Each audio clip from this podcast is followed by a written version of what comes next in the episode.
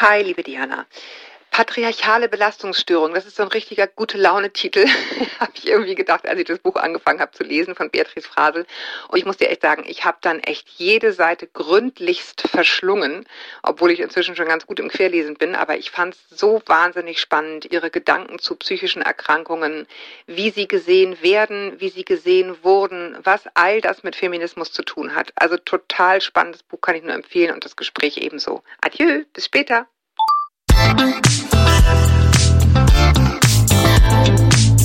Willkommen zu einer neuen Folge von Meno an mich. Denn dieser Podcast ist für euch, liebe gereifte und interessierte Frauen dieses Landes.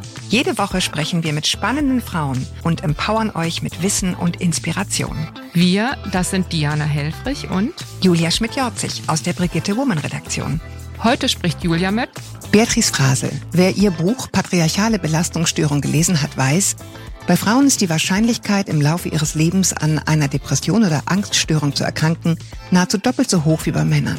Beatrice Frasel sagt, dafür gibt es gute Gründe, denn nach wie vor seien Frauen weltweit in vielen Bereichen des Lebens benachteiligt, von Armut bedroht und nicht selten Gewalterfahrungen ausgesetzt. Sie haben also allen Grund, deprimiert zu sein. Psychische Gesundheit, so Frasel, sei also nicht das Luxusproblem Einzelner, sondern eine kollektive Aufgabe. Sie spricht von einer Pandemie der psychischen Erkrankungen, die eng verbunden sei mit sozioökonomischen Verhältnissen, in denen Menschen, vor allem eben Frauen, leben. Noch immer, so ihre These, gehe man viel zu sehr von dem gestörten Individuum aus und spräche viel zu wenig darüber, dass viele psychische Erkrankungen oft eine im Grunde gesunde Antwort auf ein krankmachendes Umfeld oder System seien, das Ungleichheit hinnehme. Hallo, Frau Frasel.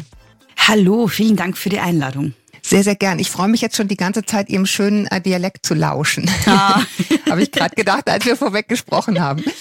Frau Frasel, ich denke mir, viele, die uns zuhören, würden vermuten, dass Depressionen vor allem in individuell biografischen Erfahrungen, also zum Beispiel in der Herkunftsfamilie, ihren Ursprung haben. Das ist ja durchaus oft zutreffend. Aber was mhm. würden Sie so Ihren Recherchen nach sagen, was bei Menschen zu Depressionen führen kann? Also das ist ja, wie Sie schon gesagt haben, auch nicht falsch. Es hat ja natürlich auch biografische mhm. Ursachen. Es hat auch biologische Ursachen, ja, also es psychische Erkrankungen. Mhm. Und das ist so das aktuelle Modell in der Psychologie und in der Psychiatrie, dass man sagt, das setzt sich sozusagen aus verschiedenen Dimensionen zusammen und ist multikausal bedingt. Ja. Aber wenn wir jetzt zum Beispiel bei diesen biografischen Faktoren bleiben, ja, auch das ist ja nicht immer unabhängig von den Strukturen, in denen wir leben. Also wenn wir uns zum Beispiel hernehmen, Gewalt in der Familie, ja, Partnerschaftsgewalt, das sind ja eigentlich so auf den ersten Blick mal einfach Belastungen, die aus der Lebensgeschichte einer Person entstehen. Wenn man dann genauer hinschaut, dann sieht man, dass das natürlich auch zum Beispiel was zu tun hat mit Geschlecht. Ja? Und dass es auch was damit zu tun hat, dass wir in patriarchalen Strukturen leben, in denen Männer zum Beispiel auch lernen, dass sie sich durchsetzen müssen, dass sie sich auch gegen den Willen anderer durchsetzen müssen, dass sie mächtig sein müssen, dass sie vielleicht auch ihre Partnerin kontrollieren müssen. Und es hat damit zu tun, ja, es ist halt nicht geschlechtsunabhängig zum Beispiel. Ja, also das heißt auch viele Dinge, die mhm. wir jetzt so als biografische, lebensgeschichtliche Faktoren nur individuell betrachten, haben auch strukturelle Komponenten, weil sie ja nicht immer zufällig einzelnen Personen passieren. Ja. Mhm. Das kann natürlich auch sein, ja, beispielsweise bestimmte Naturkatastrophen, die vielleicht tatsächlich zufällig passieren. Aber gerade wenn es um so, ja, eben Gewaltbeziehungen oder Gewalt in der Familie und solche Dinge geht, was ja auch, wenn es um Traumatisierungen geht, einen großen Faktor macht, ja, das ist ja auch nicht unabhängig von Strukturen. Insgesamt geht es mir eben in meinem Buch darum, diese strukturellen Vorbedingungen zu analysieren, die dazu führen, dass bestimmte Gruppen eher ein Risiko tragen, bestimmte psychische Erkrankungen auszubilden. Das bedeutet nicht, dass es nicht auch andere Faktoren gibt, ja, eben biografische Faktoren, mhm, mhm, eben auch vielleicht biologische Faktoren, bestimmte genetische Prädispositionen und so weiter und so fort. Das leugne ich nicht. Aber mir geht's eben darum, diese einerseits sozioökonomischen Faktoren und andererseits diese Geschlechterfaktoren herauszustreichen und zu sagen, das ist sozusagen der Aspekt, der in den Strukturen bedingt ist damit sind es auch diese Aspekte, die wir ändern können. Ja, weil ob jemand eine genetische Prädisposition mhm. hat, eine Depression zu entwickeln, das kann ich zumindest noch nicht ändern. Ja, aber ich kann ändern, dass diese Person in Armut lebt. Ja, mhm. ich kann ändern, dass diese Person in Gewalt lebt. Ja, all diese Dinge, die in Strukturen bedingt sind und die Risikofaktoren sind für beispielsweise die Ausbildung von Depressionen. Und wenn man sich da auch die wissenschaftliche Evidenz ansieht, dann wissen wir einfach, so sehr wir auch alle Betroffene sind und sein können, so sehr wir alle ein gewisses Risiko tragen, ist dieses Risiko eben nicht gleich verteilt. Und ein ganz großer Aspekt sind eben beispielsweise die ökonomischen, die sozioökonomischen Verhältnisse. Wir wissen, dass armutsbetroffene und armutsgefährdete Menschen ein ganz hohes Risiko haben, an Depressionen, an affektiven Störungen insgesamt, an Angsterkrankungen zu erkranken. Und da kommt dann noch dazu, naja, das ist auch nicht geschlechtsneutral, ja, weil weltweit tatsächlich jetzt nicht nur in Österreich, Deutschland, im deutschsprachigen Raum, sondern weltweit die meisten armen Frauen sind, ja. Und das ist, mhm. wie gesagt, überall auf der Welt so. In Österreich zum Beispiel sind es vor allem zwei Gruppen an Frauen. Das sind einerseits die älteren Frauen, die in Pension, also in mhm. Rente sind, weil in Österreich gibt es einen Pensionsgap von 41,7 Prozent. Ja. Das ist halt ja Wahnsinn. Das muss man sich immer wieder genau. auf der genau. Zunge zergehen lassen. Ja. Mhm. In Deutschland ist es meines Wissens noch höher sogar als in Österreich. Also insgesamt mhm. kann man sagen, Frauen bekommen ungefähr die Hälfte der Pension, die Männer bekommen. Und das führt dann natürlich ganz oft dazu, dass Frauen im Alter dann in die Altersarmut rutschen. Und eine zweite Gruppe an Frauen, die sehr oft von Armut betroffen sind, sind die Alleinerzieherinnen. Das überrascht jetzt wahrscheinlich auch nicht sonderlich. Da wissen in Deutschland Beispiel, auch so. Genau, ja genau. Also das meiste, was ich sage, ist in Deutschland und Österreich fast gleich im mhm. Ausmaß der Fall. Ein bisschen sind die Zahlen manchmal unterschiedlich, aber die Problemlage ist in, in der Regel dieselbe. Ja, also ich, das sind jetzt gesellschaftlich mhm. jetzt nicht so große Unterschiede und auch systemisch nicht. Ja.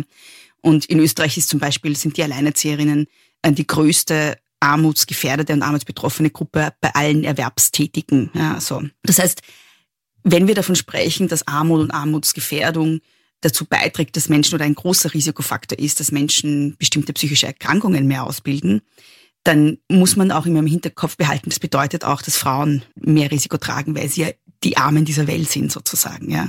Ja, ja, ich fand es ganz interessant in Ihrem Buch, also jetzt mal, äh, bevor Sie sozusagen dann auf diese Geschlechterspezifik eingehen, haben Sie nochmal sehr, sehr ausführlich und für mich hochinteressant ausgeführt, dass es dabei eben jetzt nicht nur um Armut geht, sondern um relative Armut. Mhm. Ja, also dieses Gefühl von, ich bin ausgeschlossen, dieses Gefühl von ausgegrenzt hat, also dass dieses Gefühl noch oder sozusagen diese Armut noch viel stärker wirkt, negativ wirkt, wenn ich eben merke, ich bin im Unterschied zu anderen arm. Mhm. Ja, ich bin ausgeschlossen und, und, komme in so eine Ohnmacht rein. Das fand ich nochmal ganz interessant. Sie hatten ja auch in dem Buch herausgearbeitet, dass gesunde Gesellschaften, also Gesellschaften, in denen die Ungleichheit nicht so stark ist, gesundere Gesellschaften sind. Also auch Leute, denen es sehr, sehr gut geht in ungleichen Gesellschaften, geht es vergleichsweise schlechter als in gleicheren Gesellschaften, also wo die Unterschiede zwischen den verschiedenen sozioökonomischen Status nicht so hoch sind. Genau, also tatsächlich ist es so, dass armutsgefährdete und armutsbetroffene Menschen belasteter sind als wohlhabendere Menschen, ist wahrscheinlich jetzt nicht sonderlich überraschend. Ja? Also wenn Menschen nicht wissen, wie sie ihren Kindern was zu essen kaufen sollen oder nicht wissen, wie sie ihre Miete zahlen sollen, und das werden gerade ja jetzt immer mehr Menschen, ja, dann ist klar, dass mhm. das Menschen sind, die unter Dauerstress stehen. Ja, und dann wird, glaube ich, mhm. jedem, der jetzt auch zuhört, nicht sonderlich wird niemand sonderlich überraschend sein, dass diese Belastungen mhm. dann auch vor allem chronisch so stark sein können, dass man dann wirklich auch psychische Erkrankungen ausbildet. Also das ist wahrscheinlich jetzt mal keine Rocket Science und das überrascht wahrscheinlich niemanden. Was ich erstaunlich fand dann auch in der Recherche allerdings, ist, dass neben der Belastung, die durch die Armut an und für sich entsteht, also eben die manifesten materiellen Mangel, ja, mhm. dass es eben auch also Armut ist ja in, überall auf der Welt was anderes. Ja. Also wenn jemand, weiß ich nicht, in hm. Indien arm ist, bedeutet das was ganz anderes, als wenn jemand in Österreich arm ist. In aller Regel, ja. Und mhm. es geht eben nicht nur, also das ist natürlich auch wichtig, aber es geht nicht nur um diesen manifesten materiellen Mangel, sondern es geht auch darum, was sozusagen mit dieser Armut assoziiert ist und was sie in Relation zu anderen bedeutet. Und sie bedeutet eben nicht mhm. nur, dass ich nicht weiß, wie ich mir Essen kaufen soll, ja, was natürlich an und für sich schon furchtbar ist, sondern sie bedeutet dazu noch zusätzlich, dass ich anderen gegenüber ja mhm. irgendwie untergeordnet bin oder in einer Gesellschaft lebe, mhm. die mich als weniger wert betrachtet oder das vielleicht selber internalisiert habe, dass ich weniger wert bin. Ja. Und mhm. das ist sozusagen das Zweite, was dann enorm belastet, dass mit Armut auch eine riesen Scham einhergeht und eine Ausgrenzung. Und wir sind sehr soziale Wesen. Ja. Das ist für uns eine mhm. besondere mhm. Verletzung, wenn wir nicht dazugehören oder wenn sozusagen unser Status besonders gering ist in einem gesellschaftlichen Kontext. Ja. Also es geht nicht nur mhm. darum, dass ich wenig habe. Ja, das ist schlimm und das ist wichtig. Mhm. Ja, das ist enorm belastend. Das leugne ich nicht. Darum geht's gar nicht. Es geht eher darum zu sagen, es gibt noch eine zweite Dimension, die auch belastet. Und diese zweite Dimension ist eben meine Beziehung zu anderen in der Gesellschaft. Ja, jetzt nicht in einem persönlichen Beziehungskontext, sondern wo stehe ich im Vergleich zu anderen? Und was bedeutet das für meinen sozialen Status? Und das ist etwas, was Menschen besonders belastet. Was Sie auch noch angesprochen haben, was ich auch besonders interessant fand in der Recherche, und da beziehe ich mich vor allem auf Bücher von Pickett und Wilkinson, das fand ich wirklich sehr interessant. Die sagen nämlich, dass es eben nicht nur darum geht, wie reich insgesamt Gesellschaften sind, wenn es jetzt um die sozusagen darum mhm, geht, wie mhm. gesund die Bevölkerung ist, sondern es geht darum, wie dieser Reichtum verteilt ist. Mhm. Je ungleicher eine Gesellschaft ist, desto ungesünder wird sie. Und es ist sehr mhm. interessant, wenn man sich da die Zahlen anschaut, sozusagen die Reichen in ungleichen Gesellschaften sind ungesünder als die Reichen in gleicheren Gesellschaften. Ja, das ist unglaublich faszinierend ja. gewesen. Ne? Also das muss ich wirklich sagen, ich mich richtig festgelesen in diesem Kapitel, weil weil es auch so logisch erscheint und gerade wenn wir darüber sprechen, ne, wie niedriger sozialer Status, was für einen Stress das auslösen kann, genau. dann bin ich natürlich in einer ungleichen Gesellschaft ständig in so einer Statusverteidigung, die richtig. unglaublich an den Kräften zehrt. Ne? Richtig, genau. Also ich muss ständig eigentlich Angst haben, abzusteigen, weil dieser Abstieg ja viel mehr bedeutet in einer ungleichen Gesellschaft. Die Leiter ist ja viel schräg, also mhm. viel äh, steiler sozusagen, ja. Und mhm. was auch noch wichtig ist, ist, dass wir in einer Gesellschaft leben, wo nicht nur die ökonomischen Verhältnisse und die Ressourcen sehr ungleich verteilt sind, sondern wir leben auch in einer Gesellschaft, in der die Idee vorherrscht, dass das mit dem Wert von Menschen zusammenhängt.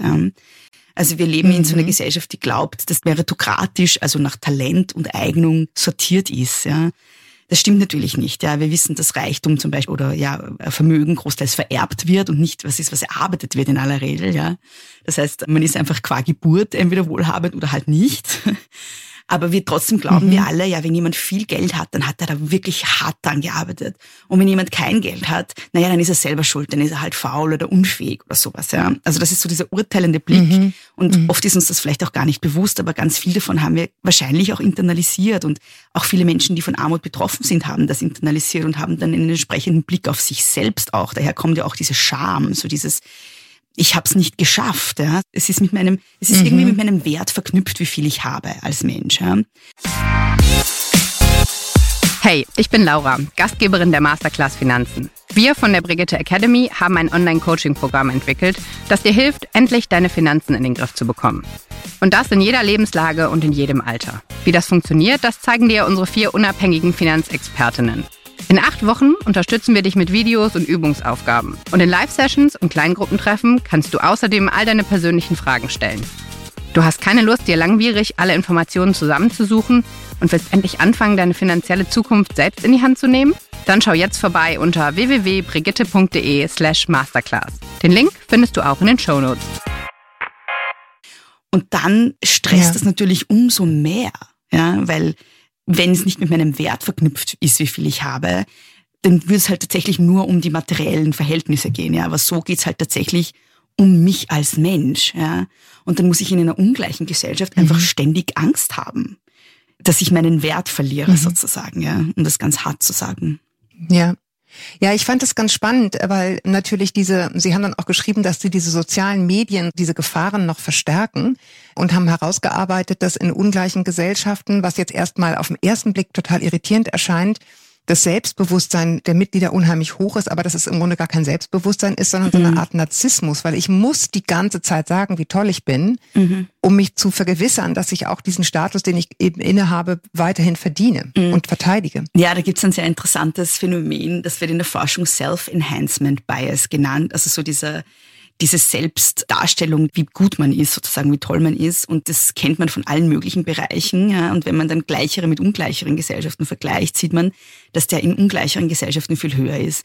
Und das bedeutet zum Beispiel so Dinge wie ganz viele Menschen oder die meisten Menschen in einer Gesellschaft halten sich für zu den Top 1% gehörend, wenn es darum geht, wie gut sie Auto fahren oder wenn es darum geht, wie gut sie mit anderen auskommen, wie sozial verträglich sie sind. Ja. Und das kann natürlich schon rein mhm. mathematisch nicht wahr sein, ja. aber mhm. es ist ein interessantes Phänomen. Je ungleicher Gesellschaften sind, desto höher stufen sich einzelne Personen ein, wenn es um den Vergleich zu anderen geht.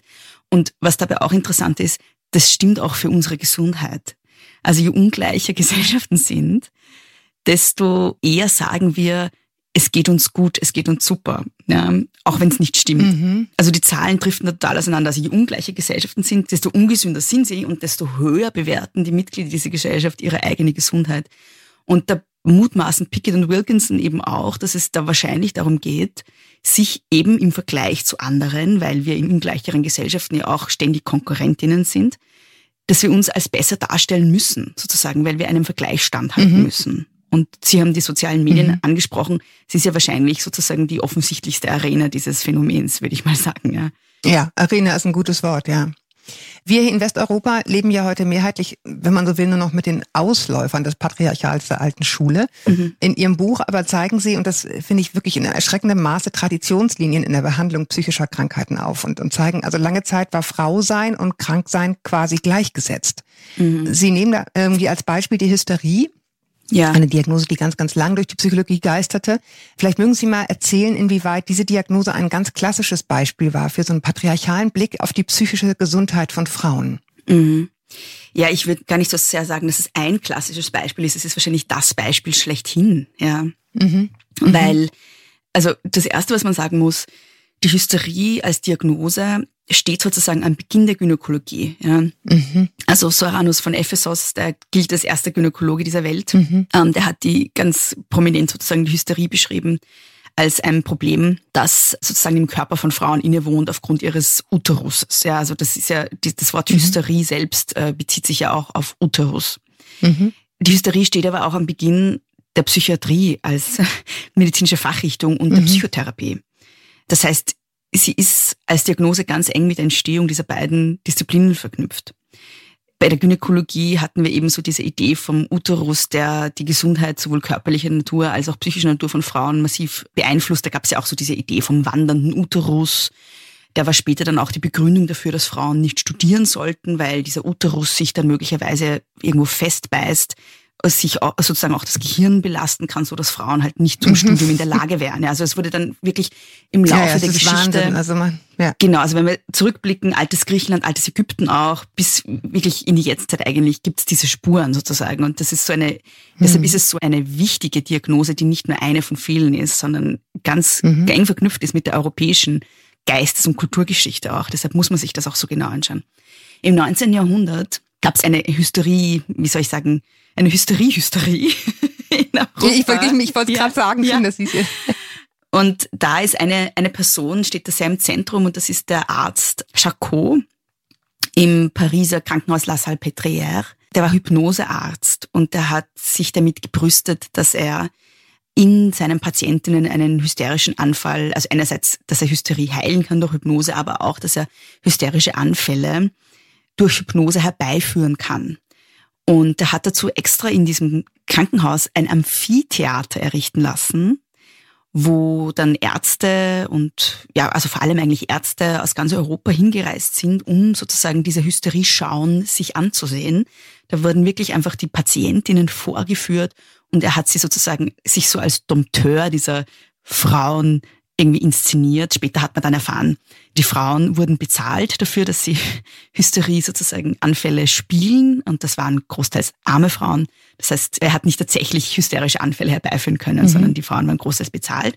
Und eine der Ärzte, die da im Publikum saßen, war Freud. Und über diese Inszenierung, die er da gesehen hat und das, was er sozusagen dort gelernt hat über die Hysterie, ist Freud zur Psychotherapie gekommen oder hat die Psychotherapie dann entwickelt. Das heißt, die Hysterie steht am Beginn von ganz vielem. Und deshalb fand ich so wichtig, das aufzuzeigen in meinem Buch, weil die Hysterie immer eine weibliche Erkrankung war weil sie ja sozusagen im mhm. weiblichen Körper begründet wurde. Zuerst im Uterus, mhm. später gab es dann auch so diese Idee, dass sie in der Klitoris zu begründen wäre, was dann äh, im 18., 19. Jahrhundert dazu geführt hat, dass Frauen reihenweise genital verstümmelt wurden, dass ihnen die Klitoris Eichel herausgeätzt oder herausgeschnitten wurde, weil man gesagt hat, die ist die Ursache dafür.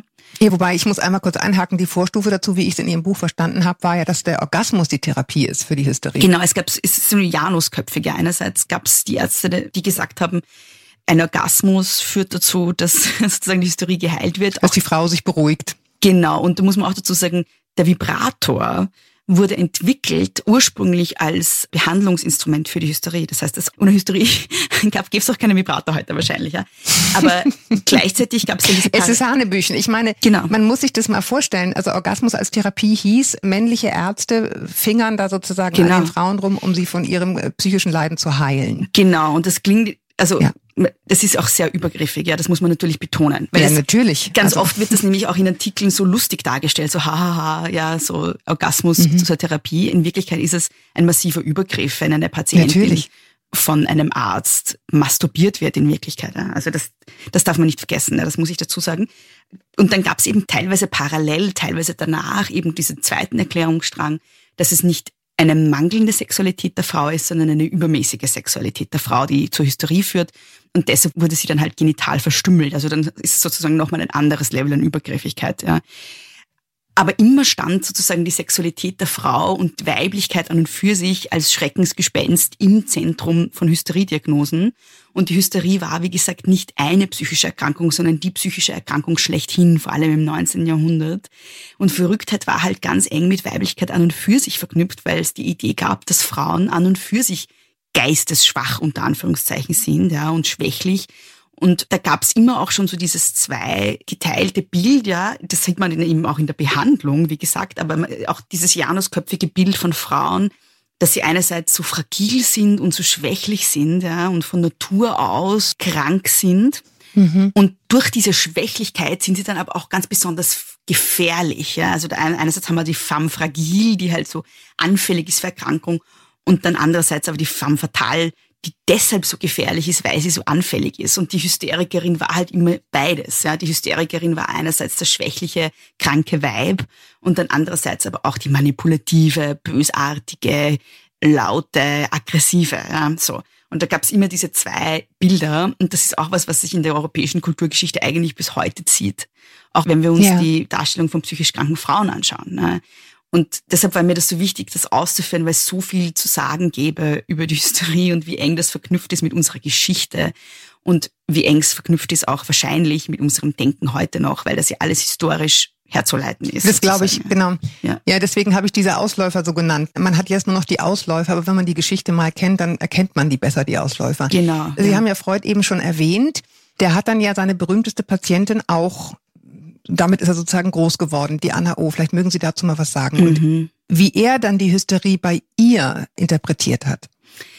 Ja, also Anna O. oder Bertha Pappenheim, genau, war quasi seine berühmteste Patientin. Und wenn ich schon davor davon gesprochen habe, dass Freud die Psychotherapie entwickelt hat, eigentlich war es sie, ja, weil sie hat irgendwann während der Behandlung ist sie draufgekommen, dass sich bestimmte Belastungen lösen, wenn sie an ihren Ursprung geht und drüber spricht. Und sie hat das dann Chimney Sweeping genannt, also Schornsteinfegen oder Rauchfangkern auf Österreichisch. Mhm.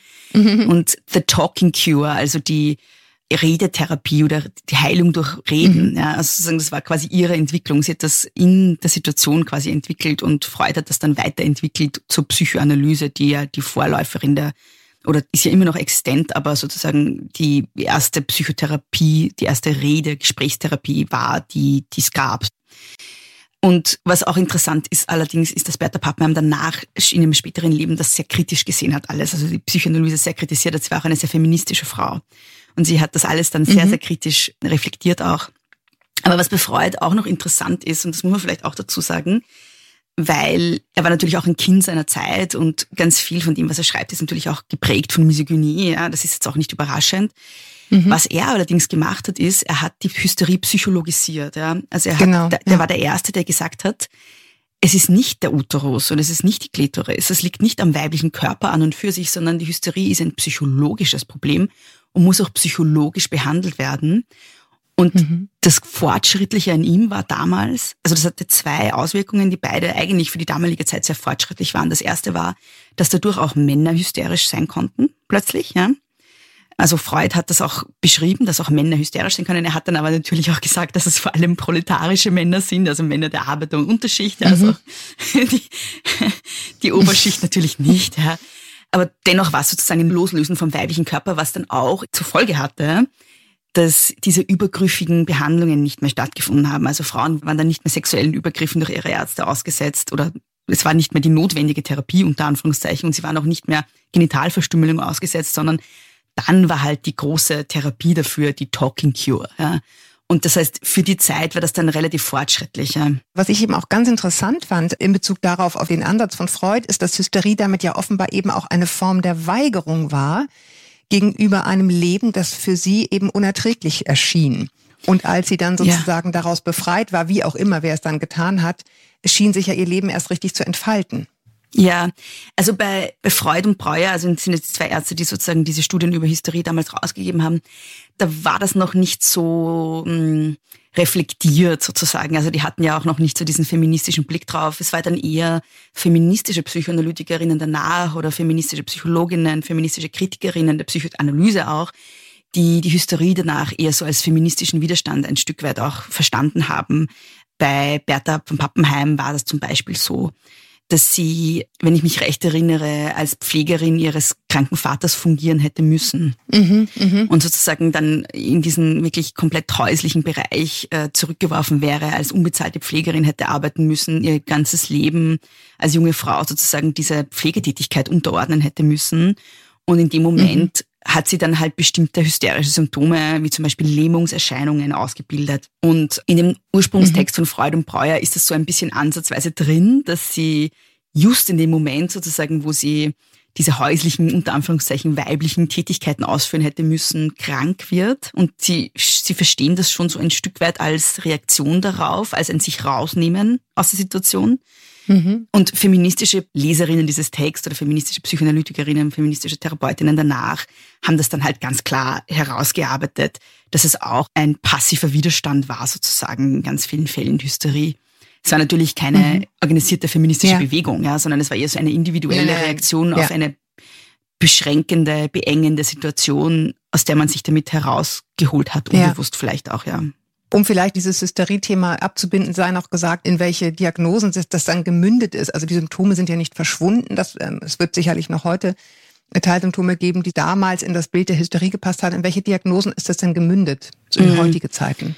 Ja, tatsächlich äh, ist es ein bisschen schwer zu sagen, weil die Hysterie dann an ihrem Höhepunkt im 19. Jahrhundert, wo wirklich ganz viele Frauen, vor allem des Bürgertums, als Hysterikerinnen diagnostiziert wurden, war es halt die Diagnose schlechthin und da wurde wirklich alles von Kopfschmerzen, Lähmungserscheinungen, trockener Husten bis hin zu diversen psychischen Problemen, die man heute eher als traumatische Reaktionen irgendwie äh, verstehen würde, Depressivität oder Angst oder so. Es wurde halt Nervosität, ja, also es wurde wirklich alles subsumiert. Mhm. Deshalb kann man kaum sagen, welche Krankheiten dann konkret sozusagen die Folgediagnosen sind, weil es sicherlich auch beispielsweise viele körperliche Erkrankungen gibt, wie zum Beispiel Migräne, mhm. die wahrscheinlich im 19. Jahrhundert als Hysterie tituliert worden wären. Ja.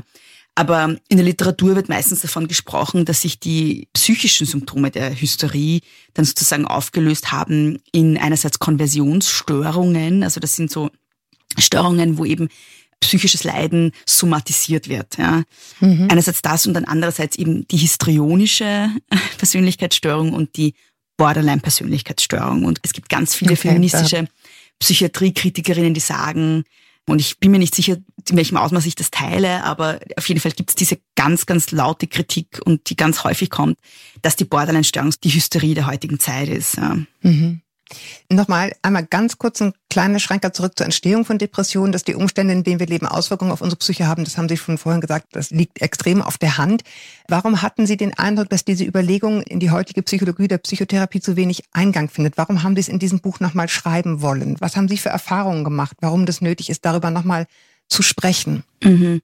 Ich glaube, da gibt es ganz viele Gründe dafür. Und das liegt nicht nur an der Psychotherapie, sondern es ist halt kulturell noch so tief verankert, ja. Und natürlich hm. ist auch die Medizin und ist auch die Psychotherapie, ist auch die Psychologie, die Psychiatrie, ist alles Teil dieser Kultur, ja. In der wir leben, ja. Mhm. Genau, wenn wir uns zum Beispiel die somatische Medizin ansehen, da gibt es bis heute einfach Studien, die sagen, bei Frauen werden zum Beispiel körperliche Erkrankungen oft zu spät diagnostiziert, später als bei Männern diagnostiziert. Sie werden oft falsch diagnostiziert, auch deshalb, weil man bei Frauen halt davon ausgeht, dass es psychische Erkrankungen sind, die sie haben, dass es psychosomatisch ist. Frauen bekommen viel öfter als Männer für beispielsweise Schmerzen, die sie haben oder für körperliche Beschwerden in Wirklichkeit dann Beruhigungsmittel ja, oder Psychopharmaka verschrieben. Mhm. Das reicht so weit, dass man weiß, dass also es gibt Studien aus den USA auch, dass Frauen sogar in der Notaufnahme länger warten als Männer. Ja. Also es scheint so diese Idee, dass Frauen ihr Leid übertreiben, dass sie sozusagen hysterisch, ja, hysterisch werden. sind. Ne? Genau. Ist es wieder. Ja. Es scheint noch sehr tief verankert mhm. zu sein. Und das heißt jetzt nicht, dass einzelne Personen das aktiv bewusst denken und aktiv bewusst Frauen schaden wollen. Mhm. Das meine ich damit nicht. Ich meine, dass wir alle davon mhm. geprägt sind von dieser Idee. Ja. Auch Frauen ja. selber sind ja geprägt von dieser Idee.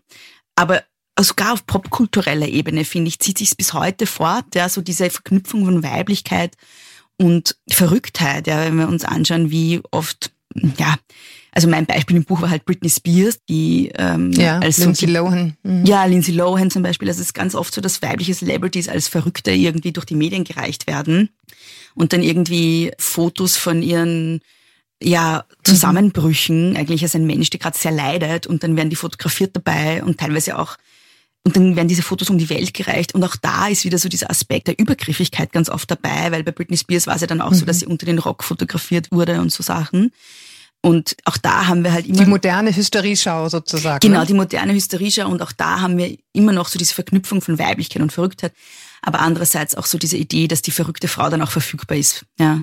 Mhm. Und dass der Zugriff auf sie besonders leicht ist.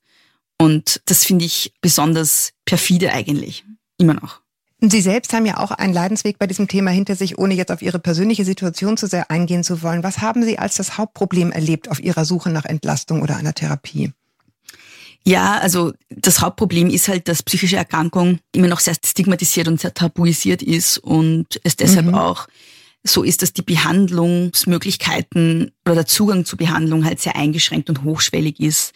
Das gibt es mhm. Unterschiede zwischen Österreich und Deutschland. Also in Österreich ist es so, dass mhm. Psychotherapie nicht an und für sich eine Kassenleistung ist und man sie an und für sich eigentlich privat zahlen muss. Also 80 Prozent aller Psychotherapieeinheiten in Österreich werden privat gezahlt. Ja, bei armutsgefährdeten Alleinerziehenden schwierig, ne? Genau, weil da zahlt man so 80 bis 160 Euro in der Stunde, ja. Das mal mhm. vier mhm. pro Monat, hm, also wird's eng, ja. Und für ganz viele Menschen mhm. ist es halt gar nicht leistbar. Und das führt dann dazu, dass halt ganz viele Menschen, die Psychotherapie brauchen, gar keine bekommen. Oder es das ist in Deutschland immerhin anders, ne? diese Bezahlung, aber die Knappheit ist ja hier genauso. Genau, es gibt halt, ja, in Deutschland ist es halt so, dass man an und für sich schon einen Anspruch hat auf einen Kassenplatz, aber man wartet meistens ganz mhm. lange. Mhm. In Österreich ist die Wartezeit meistens noch länger, wenn man einen Kassenplatz braucht. Mhm. Also als ich gesucht habe, war die geringste Dauer bei einer Therapeutin, die mir gesagt wurde, sechs Monate und die längste zwei Jahre auf der Warteliste. und das ist natürlich, ein, mhm. also das ist ein Witz, ja. Also deshalb lache ich auch, es ist ein schlechter Witz einfach. Und mhm. genau, also da gibt es einen, einen großen Mangel einfach nicht an Therapeutinnen. Es gibt genug Therapeutinnen, aber an Kassenplätzen in Deutschland heißt das Kassensitze. Ja. Genau, also und das liegt halt natürlich auch daran, dass psychische Erkrankung etwas ist, was man gern so an den Rand drängt, wo man sich gern einbildet, ja, ja, genau, dass ne? das nicht betrifft. Ja. ja, so. Ja, genau. Und deswegen haben wir ja auch ganz am Anfang gesagt, dass es eben nicht das Luxusproblem Einzelner ist, ne? sondern so wie Sie es aufschlüsseln, ist es eben ein gesellschaftliches Phänomen, dem wir uns widmen müssen, ne? um an die Wurzeln zu gehen. Was wäre denn Ihre Forderung? Wie können wir als Gesellschaft und auch die Politik diese, wie Sie es nennen, Pandemie der psychischen Erkrankung eindämmen oder ihr angemessen begegnen? Ja, also einerseits auf der kurativen Ebene ist es natürlich wichtig, äh, genug Hilfe zur Verfügung zu stellen und zwar Hilfe, mhm. die kostenfrei ist, weil eben ich habe ganz am Anfang ausgeführt, die Leute, die am meisten Psychotherapie brauchen, sind halt die, die wenig Geld haben und die können sich natürlich dann keine private Psychotherapie leisten. Also in Österreich würde das bedeuten, dass die mhm. Kontingente fallen für Kassentherapieplätze. In Deutschland wäre es zum Beispiel wichtig, die Wartezeit zu verkürzen, die ist immer noch zu lang. Also da ist viel zu tun im Bereich der Bereitstellung von Psychotherapie. Und dann muss man natürlich auch dazu sagen, es ist auch ökonomisch sinnvoll, also weil es kommt ja dann immer das ökonomische Argument, ja, mhm. Psychotherapie ist teuer und wir können uns das nicht leisten. Ja. Aber man darf ja. natürlich nicht vergessen, dass wenn man Leute nicht behandelt, die Kosten, die dann in Folge entstehen, noch höhere sind in Form von ja. beispielsweise Arbeitslosigkeit. Frühverrentung zum Beispiel, ne? weil Leute einfach nicht mehr arbeitsfähig sind. Genau, in Österreich heißt das Frühpension, in Deutschland heißt es Frührente. Mhm. Ja. Oder auch Arbeitslosigkeit, Arbeitsunfähigkeit. Also mhm. psychische Probleme sind in Österreich der Hauptgrund für Frührente eben. Das heißt, es kostet ich ja auch nicht nur dort. Ja, mhm. genau, es kostet dem mhm. System ja enorm viel Geld, aber wir haben natürlich dann auch teurere Behandlungsmethoden, weil wenn die psychischen Erkrankungen chronisch oder schlimmer werden, passiert es dann oft mal, dass Leute längere Krankenhausaufenthalte brauchen oder Reha-Aufenthalte, solche Dinge und das kostet dann noch mehr als Psychotherapie. Mhm. Also wenn man sich nur die Zahlen anschaut, ja, ganz trocken und kalt nur die Zahlen anschaut, ist das System, wie es jetzt ist, sehr dumm und sehr kurzsichtig. Ja, und dann steckt noch menschliches Leid dahinter. Das darf man ja auch nicht vergessen. Ja, ja, eben, eben. Sie schreiben ja auch das vielfach einfach aus so einer gewissen Not heraus eben auch Ihrer Meinung nach oder Ihren Recherchen nach auch ein bisschen zu schnell zu diesem Psychopharmaka gegriffen wird um eben so, so ein Leid erstmal ad hoc zu lindern, vielleicht mhm. teilweise auch, jetzt das will ich überhaupt nicht verallgemeinern. Inwiefern finden Sie das schwierig und was haben Sie herausgefunden, was wären Alternativen? Jetzt sicherlich nicht für jeden Fall, wir können hier jetzt nicht, äh, dafür sind wir auch gar nicht Fachfrauen genug, aber was wären Alternativen oder Ansätze, wie man sagen könnte, okay, jetzt haben wir vielleicht nicht überall flächendeckend Therapie, die bezahlt wird von den Krankenkassen, aber was, was gibt es noch für Ansätze, um Menschen zu helfen, also niedrigschwelligen Zugang? Mhm. Also ich kann jetzt wirklich nur für Österreich sprechen aus meiner Erfahrung oder aus der Erfahrung von Freundinnen und mhm. Bekannten, die ich kenne. Mhm. Ja. Was normalerweise passiert, wenn man zum Hausarzt geht oder zur Hausärztin und sagt, ich habe Depressionen oder Angsterkrankungen oder ich glaube, ich habe Depressionen, mir geht's oder einfach nur mir geht's sehr schlecht, ich mhm. kann nicht mehr schlafen, ich habe ständig Angst. Ja, ganz viele Leute können das ja auch noch nicht für sich selbst mhm. benennen. Ja. Was dann meistens passiert ist, man bekommt ein Rezept für ein Antidepressivum mhm. vom Hausarzt und geht in die Apotheke und holt sich das und das war's. Und das ist in den allermeisten Fällen alles an Behandlung, was man erfährt, weil auch die psychiatrischen Fachärztinnen in Österreich und vor allem in Wien, wo ich bin, sehr rar gesät sind und es auch kaum welche gibt mit Kassenverträgen, die noch neue Patientinnen aufnehmen, weil die auch völlig überfüllt sind. Ja, das heißt, man kommt nicht mhm. mal zu einer Fachärztin meistens, sondern man geht einfach zum Hausarzt und kriegt ein Rezept für ein Psychopharmaka. Und das ist natürlich das erste Problem, dass das keine, also natürlich sind Mediziner Fachmenschen, ja, aber gerade Hausärzte sind halt für diesen bestimmten Fachbereich auch jetzt nicht die besten Experten. Ja. Mhm. Aber gleichzeitig ist das Problem natürlich, dass Menschen dann mit einem Rezept in ihre unveränderte Situation zurückgeschickt werden. Und vielleicht ist es ja vor allem die Situation, die sie krank macht. Ja? Also was bringt's, wenn ich eine Person, die arbeitslos ist ja. und ihre Rechnungen nicht mehr zahlen kann und der ja, das schließt sich der Kreis, ne? Genau, ja, ja. Zu dem, wie wir angefangen haben, ja. Mhm. Genau. Es macht vielleicht die Situation ein bisschen erträglicher, aber es wird langfristig wahrscheinlich nicht so helfen, wie Psychotherapie helfen würde oder wie sozusagen auch eine Änderung der Strukturen, in der die Person lebt, helfen würde. Oder wenn ich eine Frau, die in ihrer Beziehung von Gewalt betroffen ist, mit einem Rezept für ein SSRI nach Hause schicke, wird sie vielleicht die Situation ein bisschen besser ertragen können dadurch, wenn das wirkt, ja. Wenn nicht, dann nicht, aber wenn es wirkt, dann wird sie vielleicht die Situation besser ertragen. Aber ist es mhm. gut, wenn man Menschen hilft, dabei Situationen besser zu ertragen? Oder wäre es nicht besser, ihnen zu helfen, rauszukommen? Ja, das war ja das, was äh, sozusagen, wohin meine Frage zielte, ne? und was wir auch eingangs schon berührt hat, was Sie sich wünschen, damit eben diese Pandemie der psychischen Erkrankungen, wie Sie es nennen, eingedämmt wird, ist eben die Beseitigung von Ungleichheit und von ja, von, von unglaublich schwierigen Lebensumständen von Frauen, um, um der eben auch von der anderen Seite, also von der systemischen Seite her zu begegnen, ne? wenn ich Sie richtig verstanden genau. Genau, also es gibt halt natürlich ganz viele Dinge, die man tun kann, um gesellschaftliche Ungleichheiten abzubauen. Das sind ja so langfristige Maßnahmen, die man setzen kann. Mhm. Weil Sie vorhin gefragt haben, was kann man quasi kurativ tun? Also nicht nur Leute mit einem Rezept heimschicken, sondern mhm. was kann man sonst noch tun? Es gibt beispielsweise in Großbritannien das Konzept des Social Prescribing. Mhm. Da ist es eben so, dass Leute, manchmal bekommen sie zusätzlich Psychopharmaka und Psychotherapie, manchmal wird nur Social Prescribing verschrieben. Und da geht es darum, dass nicht, also in der aller Regel eben nicht Psychopharmaka verschrieben werden, sondern da geht es darum, dass therapeutische Gruppen verschrieben werden. Das kann man sich so vorstellen, dass es dann mhm. Sportgruppen gibt oder therapeutisches Gärtnern zum Beispiel ist etwas, wo es das meiste an Evidenz eigentlich gibt, dass es funktioniert. Oder auch so Sachen wie Kochgruppen, Lerngruppen, solche Dinge. Ja? Also wirklich so einfach soziale Aktivität mhm. mit anderen gemeinsam, idealerweise, wenn man noch irgendwas Sinnvolles dabei machen kann. Ja? Dann hat man festgestellt, dass es Menschen sehr hilft. Und dass ja. es vor allem aufgrund von zwei Dingen Menschen sehr hilft. Es holt Leute, Leute zumindest für diese Zeit aus ihrer Situation heraus. Und Mhm. Es bringt sie mit anderen Menschen in Verbindung. Das wird oft als sehr heilsam empfunden, also diese guten Beziehungserfahrungen mit anderen und man kann gemeinsam mit anderen dann irgendwas tun, was sinnvoll ist. Ja? Und man hat festgestellt, ja, dass ja. es Menschen sehr hilft. Und in Studien sind die Ergebnisse gerade bei Depressionen besser als die Ergebnisse von Psychopharmaka. Ja? Und das ist schon bemerkenswert, mhm. weil es eigentlich eine relativ ja. kostengünstige Möglichkeit wäre, Menschen zu helfen. Ja? Mhm. Es ist allerdings wichtig, dazu zu sagen, ja, weil man könnte jetzt auch depressiven Leuten sagen, na gut, dann geh halt irgendwie in einen Töpferkurs. Geh halt Gärtnern. Genau. Und da weiß man, das hilft aber nicht. Ja. Ja, Es muss ja. tatsächlich ein therapeutischer Rahmen gegeben sein und es muss verschrieben werden. Das heißt, es ist wie Aha. sozusagen ein, es ist ein bewusstes Einsetzen des Placebo-Effektes eigentlich auch, ja. Weil der Mhm, Placebo-Effekt, das Wichtigste beim Placebo-Effekt ist ja, dass es verschrieben wird von einem Arzt, ja, und dass ein Arzt sagt, das wird Ihnen helfen und das wird gut sein. Ja, und, das ist auch so eine Anerkenntnis der Diagnose ist. Ne? Genau, genau. Also das heißt, es ist wichtig, dass das Mhm. in einem Rahmen stattfindet und verschrieben wird. Und es klingt so nach einem ganz neuen, komischen Konzept, aber in Wirklichkeit kommt das zumindest in Österreich, weil ich, ich selbst habe schon Psychiatrieaufenthalte hinter mir und stationäre Therapie hinter mir und ich weiß, dass es solche Gruppen ja auch in Psychiatrien gibt. Da gibt's auch Gartengruppen und da gibt's auch Kochgruppen und da gibt's auch Sportgruppen. Ja, das heißt, man weiß auch hier schon um den therapeutischen Wert solcher Therapieformen sozusagen, aber gleichzeitig wird's halt eigentlich nur im stationären Bereich angeboten und nicht im ambulanten Bereich. Das heißt, es gibt in Österreich zum Beispiel keine Möglichkeit, dass mir der Arzt verschreibt, ein therapeutisches Gärtnern oder so, ja. Und in Großbritannien gibt's halt eben diese Zentren, wo das angeboten wird und wo der Arzt das tatsächlich auch verschreiben kann. Und das, denke ich, wäre auch hierzulande eine sehr, sehr gute Idee, um Menschen eigentlich sehr kostengünstig und vor allem auch nebenwirkungsfrei zu helfen Ja. und auch nachhaltig, ja. Na, was ich schon interessant und beziehungsweise auch da wieder erschreckend fand, ist, dass Sie im Rahmen Ihrer, Ihrer Ausführungen auch beschreiben, dass es wohl so Umfragen gibt unter den Menschen, wie viel Freunde sie in ihrer Umgebung haben, mit der sie Niederlagen zusammen betrauern und äh, Siege zusammen feiern können. Und dass die Zahl dieser angegebenen Freunde von Jahr zu Jahr sinkt. Genau. Und das würde ja zu dieser These passen, dass eben diese Gesellschaft, in der wir uns bewegen, zu so einer gewissen Vereinsamung führt und deshalb eben auch zu einem Anstieg der psychischen Erkrankungen, wenn man es rückwärts anschaut. Genau, das ist ein großer Faktor. Also wir leben in einer Gesellschaft, in der natürlich die Familienstrukturen jetzt nicht mehr so gegeben sind wie vor 100 Jahren.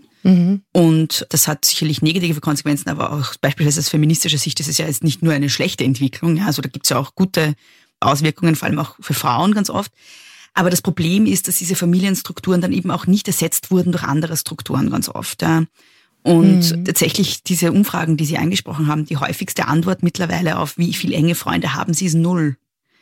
Und das war vor einigen Jahren noch anders. Das heißt, wir leben in einer Gesellschaft, die zunehmend atomaris, also sozusagen, wo wir individualisiert, sehr isoliert dahin leben.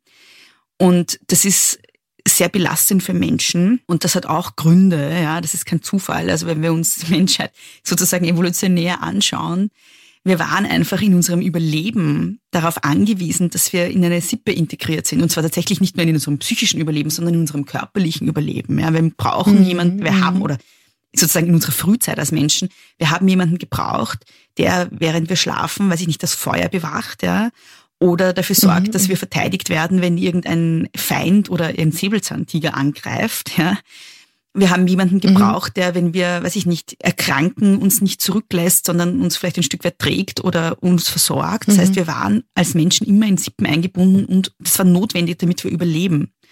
Also wir haben, wir tragen ja dieses evolutionäre Erbe in uns. Und wir wissen einfach aus Studien auch, wenn es um körperliche Erkrankungen geht, dass Einsamkeit massiv gesundheitsschädigend ist. Ja, es ist ungefähr vergleichbar mit schwerem Rauchen. Und das geht so weit. Mhm. Das muss man sich mal auf der Zunge zergehen lassen. Ne? Also das ist Ja, so schädlich wie Rauchen. Das geht so Ja. weit, dass Menschen, die einsam sind, eher an, also ein schlechteres Immunsystem haben. Ja? Also da gibt es wirklich Tests, wo, wo man sieht, dass Menschen, die einsam sind, eher bestimmte Erkältungskrankheiten bekommen zum Beispiel. Also wirklich so banale Dinge auch. Also wir sind einfach gesundheitlich beeinträchtigt, wenn wir einsam sind.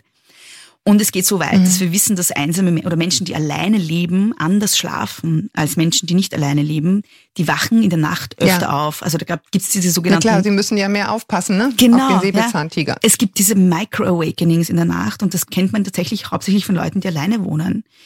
Und da ist halt die These, na, das liegt eben daran, wo Sie, was Sie gerade gesagt haben, ich kann nicht durchschlafen sozusagen als Person, die alleine lebt, weil eben es bewacht mich niemand und unser Unbewusstsein weiß das offenbar. Ja.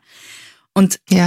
also das ist halt schon, es ist wirklich beeindruckend, wie sehr wir andere brauchen, wie sehr wir es brauchen, eingebunden zu sein und akzeptiert zu sein in einer Gruppe und wie stressig sozialer Ausschluss für Menschen ist, ja, wie belastend es ist Ja. und wie es eine schlimme Verletzung, Isolation und Einsamkeit ist. Ich finde es gut, dass Sie es gerade noch mal so deutlich mit den Gärtnergruppen gesagt haben, dass es jetzt natürlich nicht so einfach ist, dass man ähm, einem Depressiven sagt, ne, bau halt Tomaten an, dann wird's schon. Und das Gleiche gilt natürlich auch für dieses in Gemeinschaft leben und trotzdem, glaube ich, für die Hörerinnen, die uns jetzt vielleicht hören und und denken, ja, das mal so ins Positive zu wenden, wie, wie man so eine gewisse Resilienz für sich herstellen kann. Jetzt nicht gegen eine bestehende psychische Erkrankung, aber sozusagen, um sich zu stärken in diesen Zeiten. Genau, ja. Finde ich, war das jetzt nochmal ein ganz wichtiger Abschluss, den wir da gefunden haben, ne? dass einfach mhm. ein ganz großer Schlüssel in Gemeinschaft liegt. Ne? Genau, also einerseits im sozialen eingebunden sein, ja, auch mhm. aufgenommen sein, dem Amt im angenommen sein durch andere, das Teilsein mhm. einer Gruppe scheint etwas zu sein, was für Menschen sehr heilsam ist und was sie auch sehr stärkt, was sehr protektiv sein kann. Und aber auch es sinnstiftend tätig zu sein. Ja. ja. Das ist auch etwas, was glaube ich, zu wenig verstanden wird, dass es Menschen sehr viel bringt und deshalb vereint ja dieses Social Prescribing so viele verschiedene Dinge, ja. Dass es Menschen sehr viel mhm. bringt, wenn sie wissen, sie können was tun, was vielleicht sogar anderen dann hilft oder was irgendwie was beiträgt zur Gesellschaft, ja. Das ja. ist auch protektiv. Und das muss jetzt nicht notwendigerweise in Form von Erwerbsarbeit sein. Ja? Das ist ja nicht die einzige Möglichkeit, wie nee, man nee, das, das tun kann. Das ist ja, ja dann der Charme des, des Ehrenamtes, ne, genau. sozusagen, wenn, wenn man ihn einmal entdeckt hat. Frau Frasel, ich danke Ihnen sehr, dass Sie sich die Zeit genommen haben, mit uns so ausführlich über Ihr Buch und Ihre Erkenntnisse zu sprechen. Für mich war es wirklich, ich habe Ihnen das schon gesagt im Vorgespräch, ähm, ich, ich muss wahnsinnig viel lesen oder darf sehr viel lesen und bin recht gut darin, so quer zu lesen und habe aber wirklich auf Ihrem, in Ihrem Buch wirklich jede Seite verschlungen. Ich kann das nur empfehlen, das zu lesen, weil es sehr eye-opening ist. Es freut mich wirklich sehr, danke. Ja, wirklich. Und fand es ganz interessant. Deswegen sind wir jetzt auch so lang geworden, aber irgendwie das Gefühl, ich wollte alles besprechen, was da zur Sprache kam. Ja. Ich, ich hoffe, das war jetzt auch für die Hörerinnen okay. Ich danke Ihnen sehr, dass Sie sich die Zeit genommen haben. Ich freue mich, dass ihr euch die Zeit genommen habt, uns so lange zuzuhören. Schreibt uns sehr, sehr gerne an podcast.brigitte.de mit Lob, Tadel, Themenwünschen. Wir freuen uns, wir freuen uns sehr darüber. Wir freuen uns auch über Sternchen bei iTunes oder wo man uns sonst noch hören kann. Und bis wir uns wieder hören, Viele Grüße aus der Mitte des Lebens. Tschüss, Frau Frasel. Dankeschön. Tschüss.